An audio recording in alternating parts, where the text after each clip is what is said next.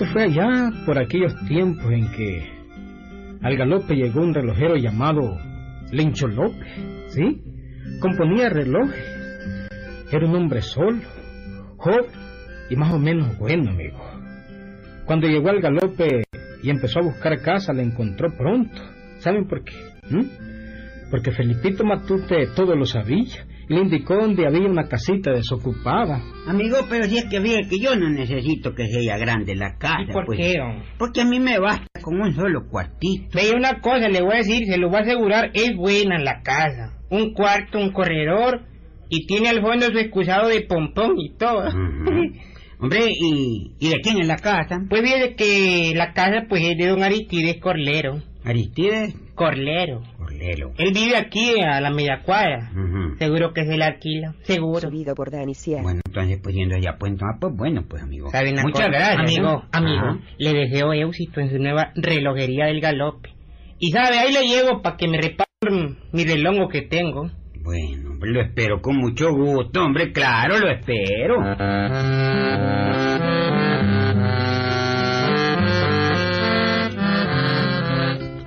Y se instaló el relojero en aquella casita, amigo. Era una casita repellada, pequeñita, con un corredor para adentro, un gran patio y el excusado de pompón al fondo. Y en sus cuatro paredes el relojero empezó a poner sus cosas. Un antiguo reloj de pared, una imagen del corazón de Jesús, otra estampa de San Pascual Bailón, su mesa de trabajo y también otra mesita donde, donde comía y de vez en cuando se echaba sus paspirolazos. La casita tenía su cocina, su fogón de tres tenamastes para cocinar, y Lencho puso su tinajero para el agua. Todo lo tenía bien bonito, amigo. Ay, joyo, cómo me gusta la quietud de este pueblo, hombre. Me encanta, me gusta. Y lo mejor es que el río me queda bien cerquita, hombre. Diario puedo ir a bañarme al río yo. Uh, y tan lindo que es este río del galope. ¿oh? Hombre, esta gente es babosa, no sabe aprovechar la belleza de este río. Hombre, hoy mismo voy a bañarme al río.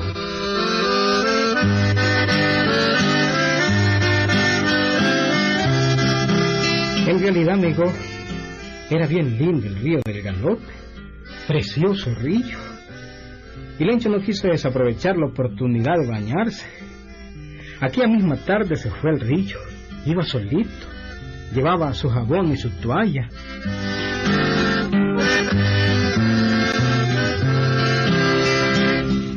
Detrás de una gran piedra se quitó su ropa y después, desnudo como se acostumbra en los pueblos pequeños, se metió a la poza. Sabroso aquel baño, amigo. El agua estaba deliciosa. Lencho anduvo nadando un buen rato, bien fresquito. Luego salió a la se enjabonó, se volvió a enjuagar y se estuvo en la poza como una media hora. Ay, joya. Hasta tengo los ojos colorados y irritados de tanto meterme aquí adentro. Ay, es suficiente, hombre, Ujú.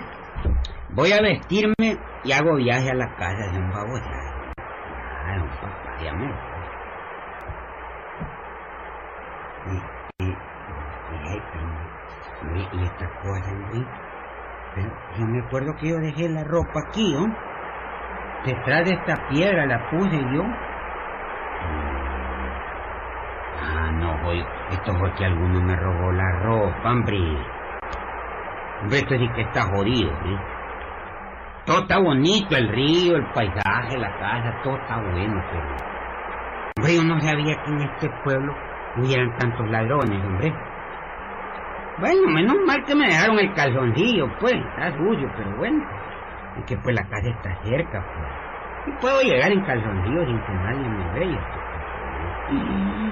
Pero hombre, qué barbaridad, hombre. Parece mentira, hombre. Yo, Lencho, que soy tan acucioso viendo hasta el último pelito del reloj, no pude darme cuenta aquí que me quitaban, oído. Bueno, pues esta que no me llega nada, ya, y no hay de otra, Lencho. Te vas en calzoncillo, jodido, que no iba a botar, te vas en calzoncillo.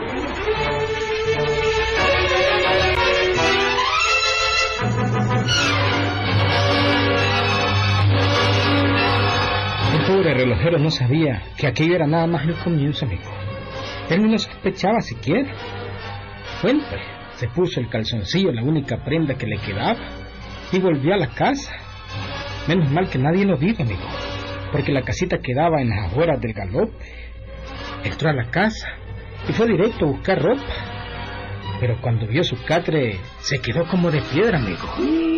Hombre, eh, ¿y esta chochara qué es, hombre? ¿Ay? Y no es mi ropa, pues. La ropa que llevé al río yo. Eh, jodido. Pero si está dobladita sobre el catre, hombre. Mm, a ver, Subido por Dani Sier. la camisa, el pantalón, todo en orden, todo en orden. Dobladitos sobre la tijera. Mira, carajo, esto ahí que está. Pero, hombre, estaré loco yo, no, hombre, pero sí, yo me acuerdo de haberlo llevado. Esta debe ser alguna broma que me quieren hacer a yo. Hombre, pensándolo bien, ¿verdad? Yo creo que ese tal Felipito Matute que conocí hoy, ese jodido tiene cara de pícaro, ese jodido. Mm. Este es que me está bromeando. Yo le veo carezanga a este jodido, hombre. Mm. Sí, debe ser él. Debe ser una broma.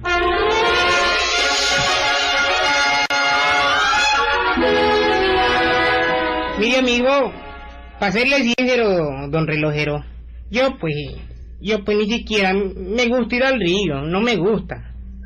Pero, oye, en primer lugar, pues no me digas don relojero porque yo tengo mi nombre, ¿verdad? Y los otros, pues los hombres del campo, les gusta que nos digan cómo nos Pero es su profesión, don No, no, no, relojero. pero no, yo no soy don relojero. Eso que quede bien sentadito. Pero dime una cosa, hombre. La ropa se me desapareció en el mero río. Y luego apareció en la mera casa. Y mi casa estaba con llave. Y ahí pues peor. ¿De dónde voy a coger yo llave? ¿De la casa? Bueno, y ahí, pues, por detrás se puede meter cualquiera. Pero no, no, a mí no me gustan esas bromas. No me good morning, ¿sabe? No, no, no, no. Hombre, pero ¿por qué vos no ves de frente? ¿Por qué no, por qué no ves de frente? Veme los ojos, a ver. Oye, me vine, yo puedo ser bromista en otro sentido. Pero eso no, no, no, no, no, no. Yo no, yo no tengo, digamos, la suficiente confianza de eso con usted, pues. Le digo que no. No, decime, repetime eso, la suficiencia, ¿qué dijiste vos? De eso. Esa es una palabra que en el campo no la conocemos nosotros. Pero bueno, confidencia. Hombre. Bueno, pues me la voy a aprender yo también. A ver, seguí. ¿Cómo es que decía la a ver? Hombre, jurado por mi abuela, te lo digo. Mi bisabuela y mi tatarabuela. No me decís que... Yo no le he dado ninguna broma. Ninguna broma. Mm, Estoy libre de toda culpa. volveme a ver la cara, hombre. ¿Para qué? Ya no lo conozco. Entonces, hombre, no fuiste vos, pues, el que me dio esa broma. No. De verdad. Pues claro. Bueno, entonces, dispensame, hombre, Felipito, dispensame. Voy a seguir investigando, ¿verdad? Mi manera, a ver quién fue la persona que me llevó la ropa a mi propia cama.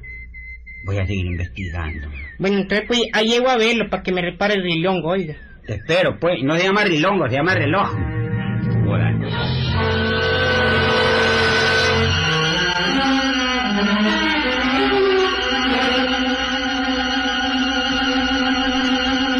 Bueno, y pasaron varios días. El relojero estaba tranquilo ya, amigo.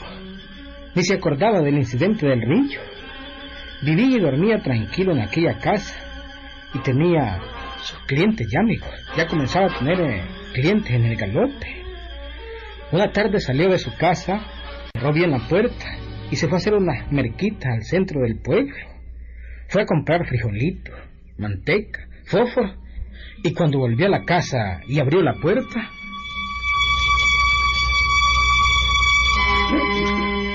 Santísima Virgen de los Milagros. Por los hábitos de Madre Clara, jodí, ¿qué es esto? ¿Mm? ¿Y qué es esto, Dios mío? Se quedó petrificado viendo aquel desorden, amigo. El catre cambiado de lugar. Estaba en la otra esquina del cuarto. El tinajero había sido sacado a la calle, amigo, al patio. La mesita de comida estaba puesta patas arriba. El reloj estaba en el suelo. Solo la mesa de trabajo estaba intacta, amigo. Y cuando miró hacia la pared, se quedó más asustado todavía. Ay, las tres divinas personas me libren y me favorezcan. Porque yo nunca he sido cobarde, pero, hombre, francamente, hombre, ¿qué es esto? La estampa del corazón de Jesús. Subido por Dani Sierra. Patas arriba, hombre. Mm. Pero ¿quién? ¿Quién habrá hecho todo esto? Me pregunto yo, hombre. Alguno quiere asustarme, no hay duda. Alguno ha entrado aquí, eso no hay papá que así es. Pero, pero digo yo, ¿quién, quién, quién podrá ser? ¿Quién? Hombre, voy a ir a llamar a Felipito para que vea esto. Voy a verle la cara, voy a observarlo. Voy a llamarlo.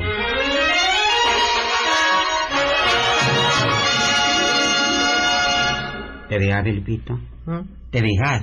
¿Ves cómo está esto? Don, don reloj. ¿Un reloj qué? Don, don reloj. ¿Un reloj qué? Don relojero. E- Esto está feo. eh. Yo hasta siento como olor a azufre, peor que, que el olor a sobaco de mi suegro. Y, mire, ya se fijó en la estampa el corazón de Jesús. Sí, ya me dije, ya, y por eso te llamo, si no está patada arriba, pues. No solo eso, le pintaron cachitos en la frente. Y, y lo dejaron como si fuera, como si fuera el diablo mismo. Eh, yo que usted me iba, don relojero, yo me iba. Yo creo que esta es cosa diabólica. No, no, no, no, no, no. no. Pues esto no es, no es asunto del diablo, eso es un babodazo. Esto es alguno que quiere darme bromas y molestarme, sin saber quién soy yo. ¿Quién será ese pendejo, ah? Voy a esperar, voy a esperar, hom. Y la próxima vez traigo directamente al cura del galope. Voy a aguantarme un poquito más. Ayúdame a arreglar el catre, Felipito. Sí, hombre, La mesa y todo. Mira, vamos a ponerlo como está. Ayúdame, Felipito, por favor. Ayúdame.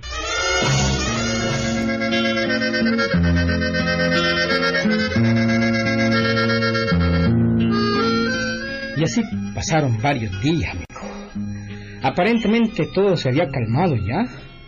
Fuera de aquellos dos incidentes, pues no había ocurrido nada más. Lencho el relojero era un hombre valiente, porque cualquier otra persona hubiera salido en carrera, ¿verdad, amigo? Bueno, pues Lencho dormía tranquilo. En veces en la noche le apagaban y le encendían la luz, pero él no hacía caso, amigo. A veces amanecía con todo y el catre en el corredor, como si los espíritus lo llevaran en peso. Pero él se despertaba en la mañana y decía, Ah, estos espíritus jodidos. Les encanta bromear, hombre. ¿Qué carajo es esto, no? Oye, ¿pero qué ganan con sacarme al corredor ahí, hombre? Nada. Nada. Nada ganan. Bueno. Vamos a ver cuándo se cansan. Vamos a ver.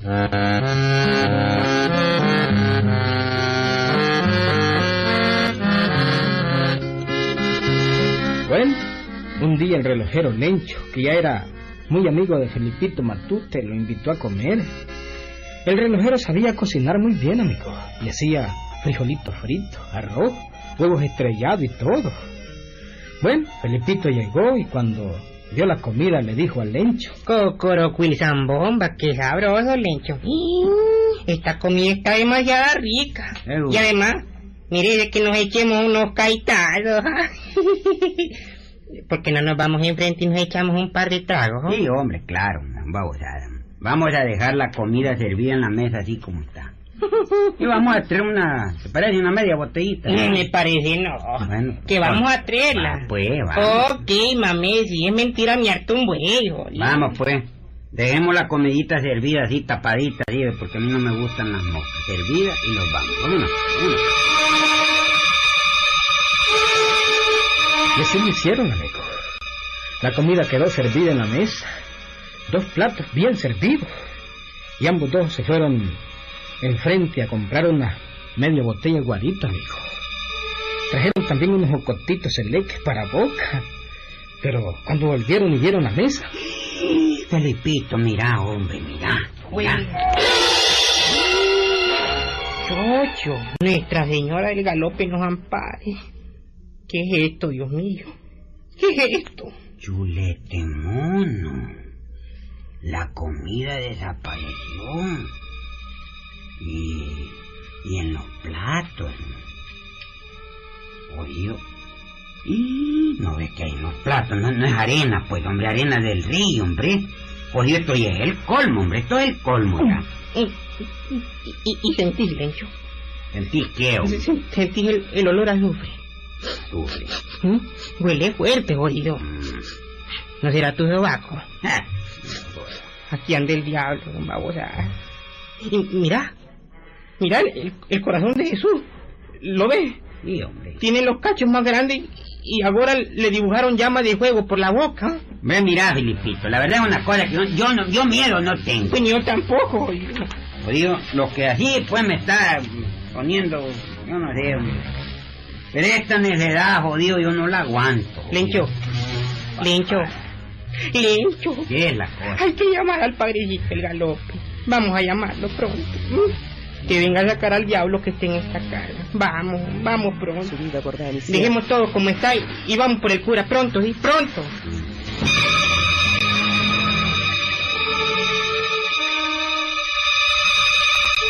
Cerraron las puertas dejando todo como estaba, amigo.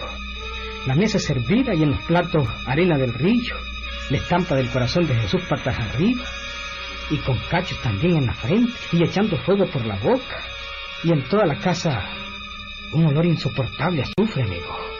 Fueron corriendo y trajeron al padrecito que vino con el hisopo de agua bendita y su acólito para conjurar la casa, amigo. Y cuando el padre entró, todo estaba en orden, amigo. Buenos días. Falta adelante. ¿Ah? Gracias, ya estoy adelante. Yo no veo nada extraño aquí. La estampa del corazón de Jesús está bien colocada. ¿Dónde están los cachos que tiene? Yo no los tengo, paredito. Se lo, se lo juro, paredito. Hace un momento los tenía. ¿Verdad, Lencho? Hombre, sí, ahí los tenía, ahí, el corazón de Jesús. Uh -huh. Y la comida está muy sabrosa. Frijolitos, Mm. arroz, mm, Oh, chica. carnita adobada. Oh, y está una botellita con licor. Se me hace que ustedes están de goma y viendo diablos azules. No, no, No, parellito, ya, no, no, no. Por ahí también el parellito de Felipito, no me andes llamando para nada que estoy muy ocupado en la casa cural. Estoy confesando mucha gente, porque mañana es primer viernes. Pero es que ella- Nos vemos, hijos. Borrachos. No sigan bebiendo para evitar los diablos azules. El padrecito apenas había caminado como dos cuadras cuando Felipito volvió a ver el cuadro del corazón de Jesús y... Ay, mamita linda. Otra vuelta patas arriba y con cacho. Esta chocha ya no me gusta. Yo ya me voy, Lencho. Esto es cosa del diablo. Yo ya me voy, hermano, y nos vemos. jodido, déjame solo. ¿eh? ¿Qué, amigo? ¿Qué? ¿Mm? ¿Qué, amigo? ¿Qué iba a aguantar?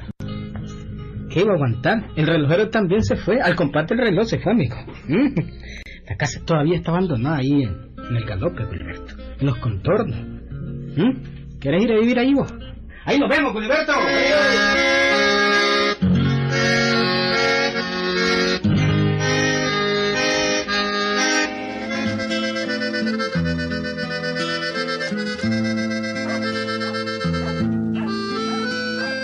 En el pueblito de San Blas, cercano al galope, era famosa una casa embrujada que había a una cuadra de la plaza. Era una casona de taquesal, paredes encaladas, techo de teja, una puerta al frente y una ventana, corredor para afuera sin enladrillar, cuatro horcones rústicos y acera alta. Estaba habitada por una familia que por lo visto se había acostumbrado a vivir así en medio de duendes y fantasmas. La casa era famosa. Y la noche, hombre, todos le tenían miedo a esa casa. Cuando entraban las sombras de la noche, Laiden se atrevía a pasar ni por la calle. Ni por la calle, porque los espíritus los apedreaban. Sí, los apedreaban según comentaba la gente. Ah, No, no, no, no, no, no, no. Es mejor no pasar por ahí. No. Los duendes viven en esa casa. Hay duendes enamorados de la blanquita. Y cuando un duende se enamora de una muchacha, mm, no hay quien la salve. Eh, Pero, niño, tal vez llamando a un sacerdote para que conjure la casa con agua bendita. Nada. Ya vino el otro día el padre Guevara Blanco y lo empaparon en agua. Lo bañaron de pies a cabeza. Hasta la sotana tuvo que quitarse. Ese duende no respeta nada. Santísima Virgen. ¿Y cómo vamos a hacer nosotros si esos duendes se pasan para las otras casas? No hay peligro. Ellos persiguen a la Blanquita, a la hija de Filiberto Fajardo, y no se irán hasta que la muchacha se muera. ¿No la has visto cómo está de pálida, pálida? Ay, Dios mío. Aquí lo único que queda es rezar. Hay que rezar mucho para que esos espíritus burlones no sigan molestando.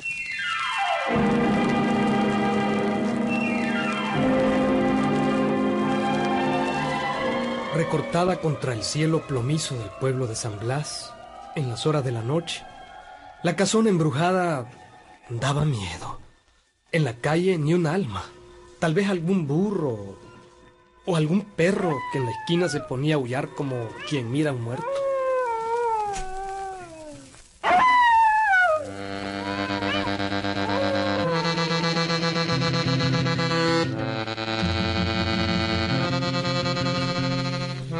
Y adentro de la casa, la pobre Blanquita, una muchacha que era muy bonita y que ahora estaba consumiéndose. Flaquita, flaquita, perseguida por un duende. Cada día estaba peor. Pálida, flaquita, los ojos hundiéndosele en las cuencas con ojeras moradas, trenzas largas que le llegaban hasta la rabadilla, y su padre la miraba cada día peor. Y así, mirando que su hija se le iba a morir, decidió... Gerarda. He decidido llevar a esta muchacha donde un buen doctor. Al paso que va no dura ni un mes. Se nos va a morir. Ay, Filiberto, eso está de más. Ese duende no la va a dejar nunca. Tiene razón. La blanquita no se mejora. La blanquita es mía. Solo mía. El duende hablaba con una voz finita, burlona. Como, como enamorado de la muchacha y, y esperando que se muriera. Don Filiberto y doña Gerarda, los papas de la muchacha, lo habían oído muchas veces. La blanquita no tiene remedio. No, su remedio es morir. Y venir a vivir conmigo a la otra vida.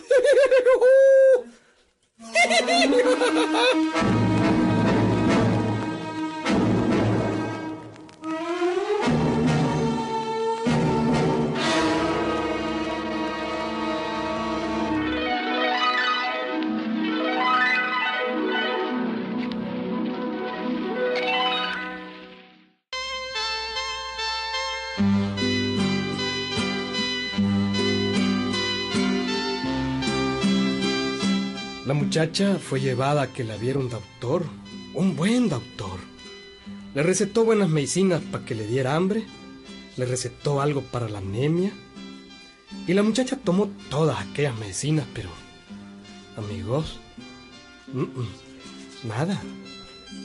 Ni el pastel como dicen ahora. Seguía tan pálida y tan flaquita, flaquita que ya casi no podía ni caminar. Fue por aquel tiempo cuando llegó a San Blas el curandero y espiritista Policarpio José Meléndez. Sí, y al llegar aquel hombre al pueblo, claro que, que don Filiberto fue a hablar con él. De modo pues que la muchacha es perseguida por un duende, dice. Exacto. No la deja ni dormir ni comer. La muchacha se ha puesto flaquita, flaquita. Y toda la casa en la noche se llena de lamentos de muertos. Con que muertos, ánima, arrastrar de cadenas y todo eso, ¿verdad? Todo eso. Mi mujer y yo ya no aguantamos. Fuimos a ver un doctor en la capital y nada. ¿Y qué van a hacer buscando doctores, hombre? Si esto no es cuestión de doctores, es cuestión de, de ciencias ocultas. También trajimos al padre Guevara Blanco que traía oculto unas cosas debajo de la sotana.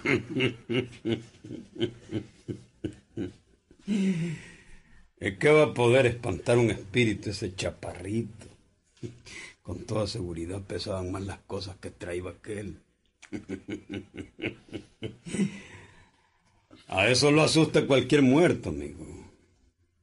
Miren, lo que ustedes necesitan es poner en mis manos a esa muchacha. Yo la curo en un mes. ¿Cómo? En un mes. La cura en un mes. En un mes la curo. En 30 días la tengo buena y sana. 30 días. ¿Y cuánto me va a costar eso? Ni un solo centavo, don Filiberto, ni un solo centavo.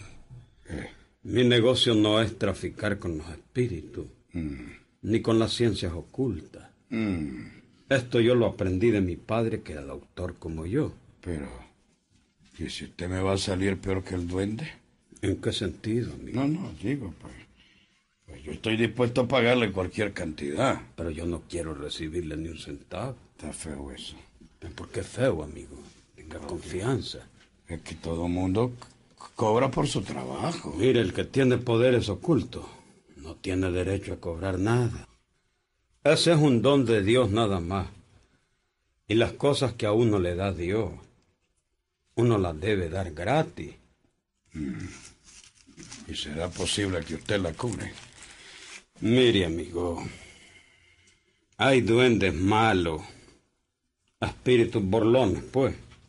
Y hay otros duendes buenos, que son los espíritus buenos. Y para ganarle a un espíritu malo, pues, pues hombre, nada mejor que un espíritu bueno.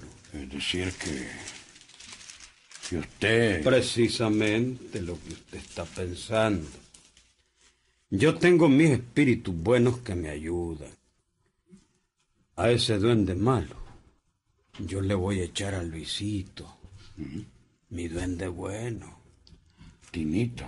Luisito. Ah, Luisito. Luisito es amigo mío y siempre me ayuda. Es decir, que, que va a poner a pelear a, a los dos duendes. Ni más ni menos, ni más ni menos. Déjeme a mí ese trabajo. Mañana comienzo yo.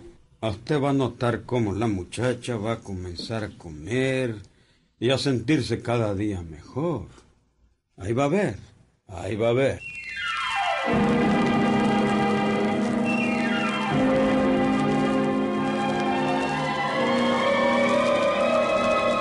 Y aquella misma noche, el curandero Policarpio invocó a su duende bueno, al espíritu de aquel duende bueno, y le contó el problema.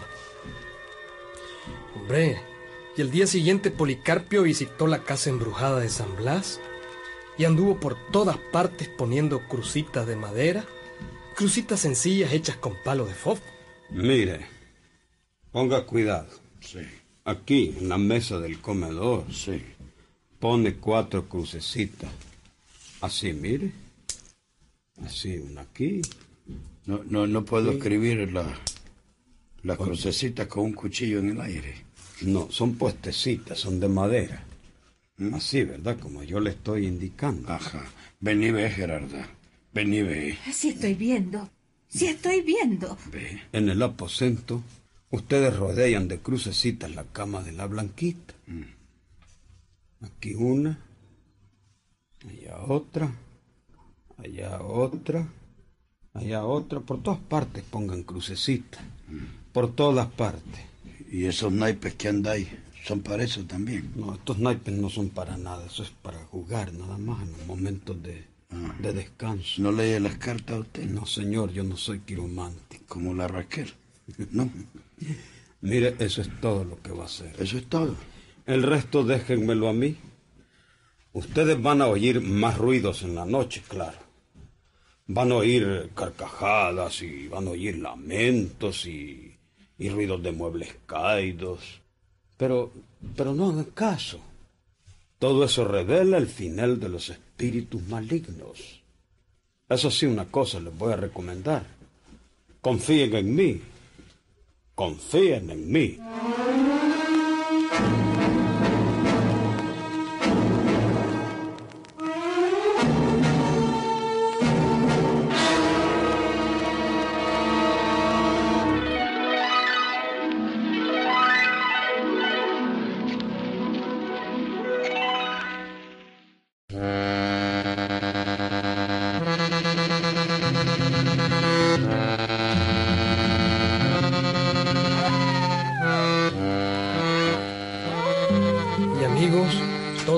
Fue testigo porque el vecindario se dio cuenta de todo.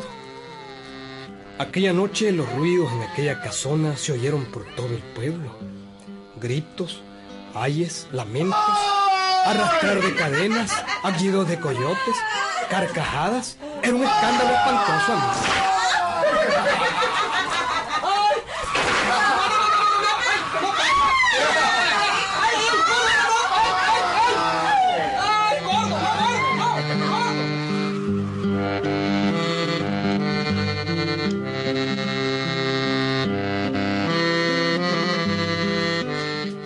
Aquello duró como dos horas, entre las doce de la noche y las dos de la madrugada.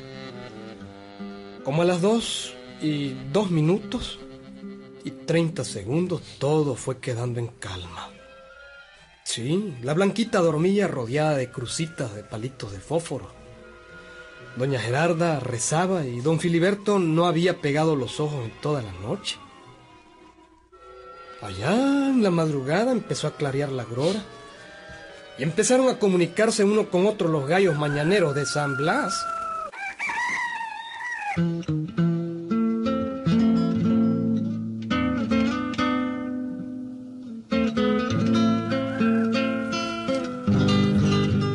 En la casona embrujada algo había cambiado.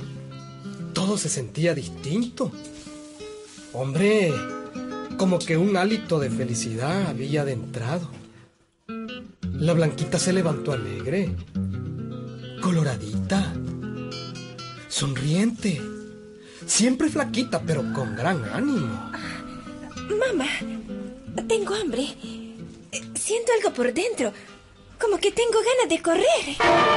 Filiberto. Oh, Filiberto, esto es un milagro.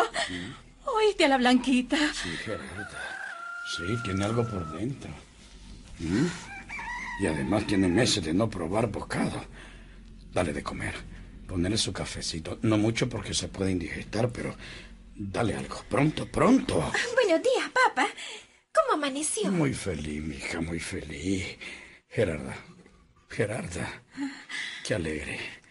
Ya mi hija se va a poner gorda como vos. Esto es maravilloso. Voy a ir ahorita mismo donde ese curandero. Te- Tengo que contarle lo que ha ocurrido. Anda, Filiberto, anda. Y dale por lo menos las gracias a ese bendito hombre. Anda, anda.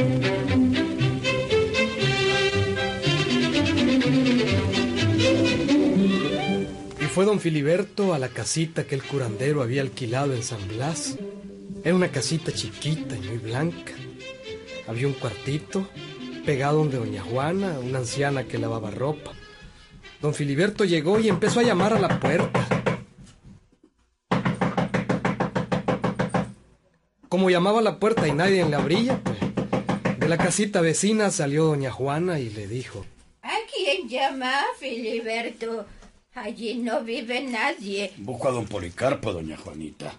Un curandero que vino antier al pueblo. Un curandero. Curandero. No, niño, no. Yo soy la dueña de ese cuarto. Y yo no he alquilado a nadie, ni he visto a nadie. ¿Cómo no, doña Juana? Pero si yo vine a verlo ayer. Él me recibió aquí, aquí, Oh. en este mismo cuarto. Eh, quiero verlo. Aquí debe estar adentro. Yo tengo llave. Espérate un momento. Te voy a abrir para que veas que no hay nadie. Ese cuarto está desocupado. Espérate, niño. Voy a abrir la puerta.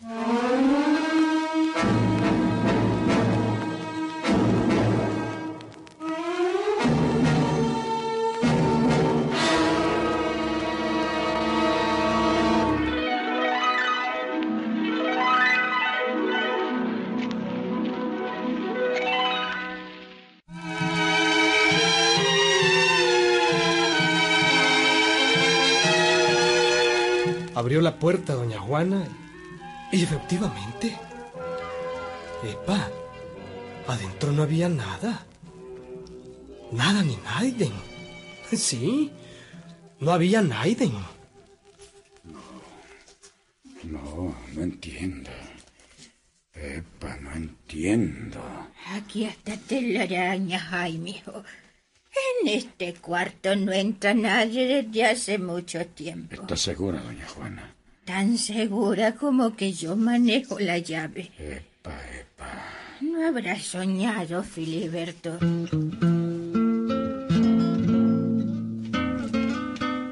Epa, don Filiberto y doña Gerarda todavía no saben quién curó a su hija. Un milagro. Epa, o un santo al que le habían pedido la curación. Epa, epa. Doña Gerarda dice que fue San Martín de Porras, santo al que le habían pedido la curación de su hija. Que sea cierto, no sé. Pero el cuento fue auténtico y la muchacha se curó. ¡Hala! En todavía se me paran los pelos. Sí, amigo. Muchos yo sé que no lo creyen.